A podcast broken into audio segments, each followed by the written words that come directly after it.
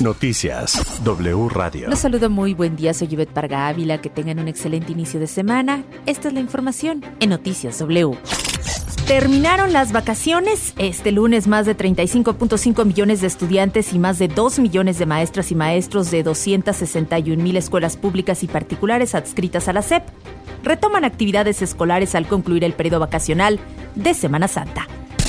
Y la CEP anunció que plantea desaparecer los grados escolares para sustituirlos por seis fases de aprendizaje, esto de acuerdo con el marco curricular y plan de estudios 2022 de la educación básica mexicana. Las fases serán 1. Educación inicial, 2. Educación preescolar, 3. Primero y segundo grados de educación primaria, 4. Tercer y cuatro grados y, cuarto grado de educación primaria, quinto, quinto y sexto de educación primaria y seis primero, segundo y tercero de educación secundaria. Devani Escobar entró sola a la madrugada del 9 de abril al motel Nueva Castilla en Escobedo, Nuevo León, en donde su cuerpo fue localizado en una cisterna el jueves, según videos que revisaron anoche los padres de la joven y el gobernador Samuel García en la Fiscalía Estatal. Tras conocer las nuevas evidencias, informaron que su muerte será investigada como feminicidio con perspectiva de género. La Fiscalía especializada en feminicidios y delitos contra las mujeres de Nuevo León atrajo el caso. La Fiscalía Estatal señaló que la joven murió por una contusión profunda de cráneo y presuntamente ya no estaba viva al momento de que su cuerpo cayó en la cisterna. El cuerpo del estudiante de Derecho de 18 años fue sepultado el sábado en el municipio de Galeana. El caso de Devani, así como el de miles de víctimas de feminicidio y desaparición en el país, generó la movilización este domingo de familiares y colectivas feministas con marchas, plantones y protestas para exigir el cese de la violencia contra las mujeres y justicia. Se registraron manifestaciones en varios estados como la Ciudad de México, el Estado de México, Chiapas, Guanajuato, Guerrero, Hidalgo, Nuevo León, Jalisco, Quintana Roo, Oaxaca, Puebla, Tamaulipas, Veracruz y Yucatán. En la Ciudad de México, Martí Batres, secretario de Gobierno, informó que asistieron alrededor de 1.500 personas. Indicó que la mayoría de las personas que asistieron lo hicieron de forma pacífica, pero que hubo grupos violentos que dañaron las instalaciones del Metro Hidalgo y de la Policía de Investigación. Y como ya lo comentaban, que siempre no, la presidencia de la República canceló la reunión programada para hoy entre el presidente Andrés Manuel López Obrador e integrantes del movimiento Sélvame del Tren en Palacio Nacional para dialogar sobre el tramo 5 del Tren Maya. Indicó que la decisión fue debido a que varios de los invitados habían declarado públicamente que no asistirían. Invitó a personalidades, activistas y a todos los interesados a visitar la región de Quintana Roo y hablar con pobladores, comunidades indígenas y familias de ejidatarios que viven a lo largo del tramo para conocer su opinión. Arturo Islas, defensor del medio ambiente integrante del colectivo, aclaró que la única persona que no asistiría sería Eugenio Derbez, por lo que no estaba bien seguir evadiendo el tema y manipulando la información.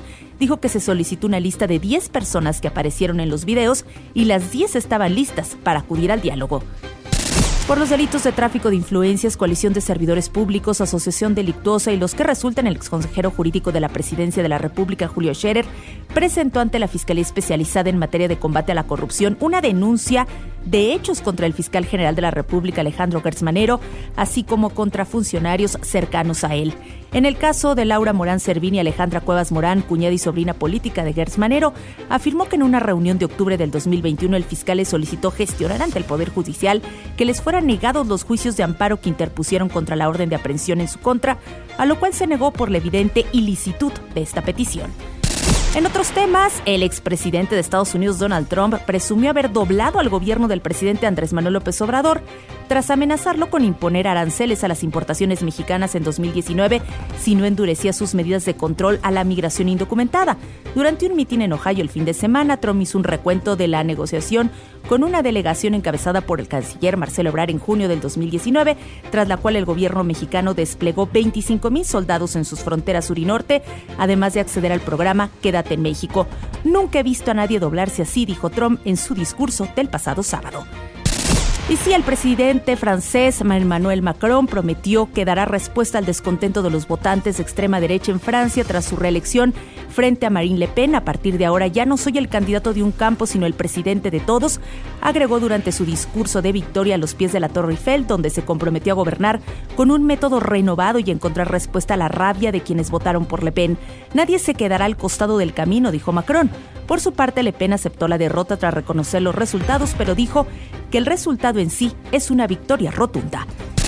Y en el día 61 de la invasión a Ucrania por parte de Rusia, el presidente ucraniano Volodymyr Zelensky habló ya con el secretario de Estado de Estados Unidos, Anthony Blinken, sobre asuntos relacionados con la asistencia en materia de defensa, el apoyo financiero y las garantías de seguridad que precisa Ucrania tras haber sido invadida militarmente por Rusia.